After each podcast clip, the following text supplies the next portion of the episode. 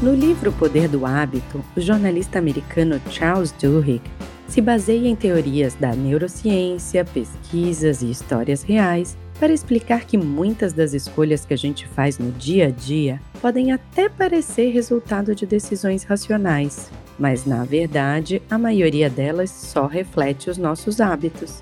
Do ponto de vista da psicologia, um hábito é uma disposição a ser, agir, sentir e pensar de determinada maneira.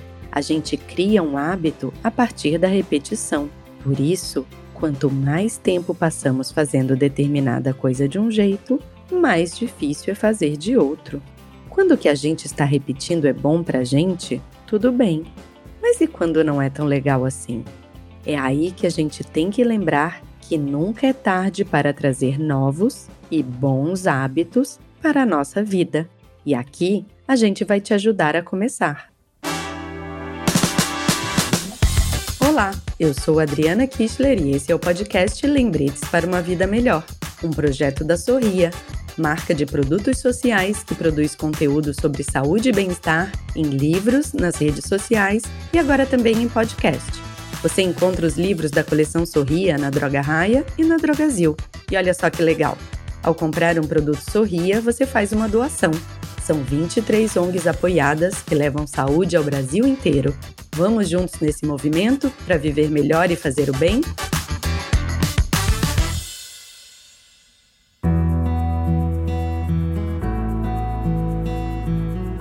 Para toda atividade que a gente tivesse no nosso dia, o cérebro precisasse detalhar cada mínima ação envolvida, a carga mental seria enorme.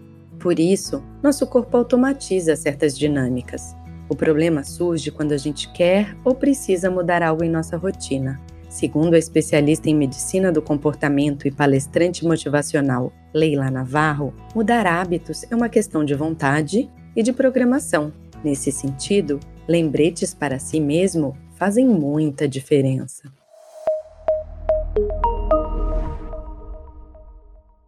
Criar novos hábitos faz parte do nosso desenvolvimento como ser humano, mas não é fácil criar novos hábitos. E nós precisamos de lembretes, e esses lembretes devem estar em lugares estratégicos para garantir que a gente vá mudando pouco a pouco os nossos comportamentos. Por exemplo, escrever no espelho do banheiro, no teto da cama, ou escrever em lugares estratégicos que tenham a ver com aquele comportamento. Mas tem outras maneiras de você provocar lembretes. Por exemplo, programar o seu celular para soar um alarme. Eu tive uma dificuldade muito grande de adquirir o hábito de tomar 3 litros de água por dia, pois programei meu celular para cada uma hora ele está tocando para eu tomar um copo de água. E assim hoje eu tomo sem celular a meus 3 litros de água por dia.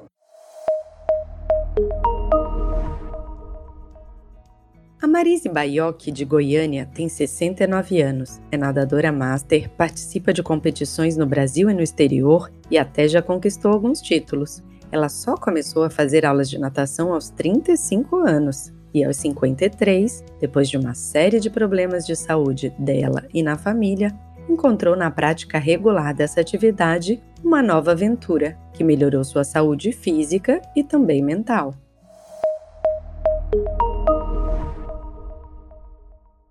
Uma enfermidade grave do meu pai fez com que eu precisasse fazer terapia. E foi durante esse processo que percebi o quanto era perfeccionista. Foi então, aos 53 anos, que resolvi aceitar participar da equipe master da academia, em que eu nadava, a convite de uma amiga, no intuito de me curar desse perfeccionismo que me paralisava. Precisava me expor, enfrentar o um novo, lá fui eu, completamente sem noção do, de onde eu estava me metendo. Hoje, às vésperas dos meus 70 anos, tenho uma rotina de vida saudável, que inclui alimentação equilibrada, pilates, musculação, acupuntura. Esporte é qualidade de vida. Encontre algo com o qual se identifique, traça um objetivo, nunca deixando de observar o que o caminho lhe ensina. Se preciso, parta do zero mesmo, sempre dá certo. Aventure-se. O importante mesmo é começar, nunca é realmente tarde. Na comédia americana Maratona de Brittany, acompanhamos a saga de uma jovem depois de receber um diagnóstico médico preocupante e a orientação para incluir na sua rotina o hábito de praticar atividade física. Brittany se sente fracassada profissionalmente e é infeliz por não ter um propósito de vida.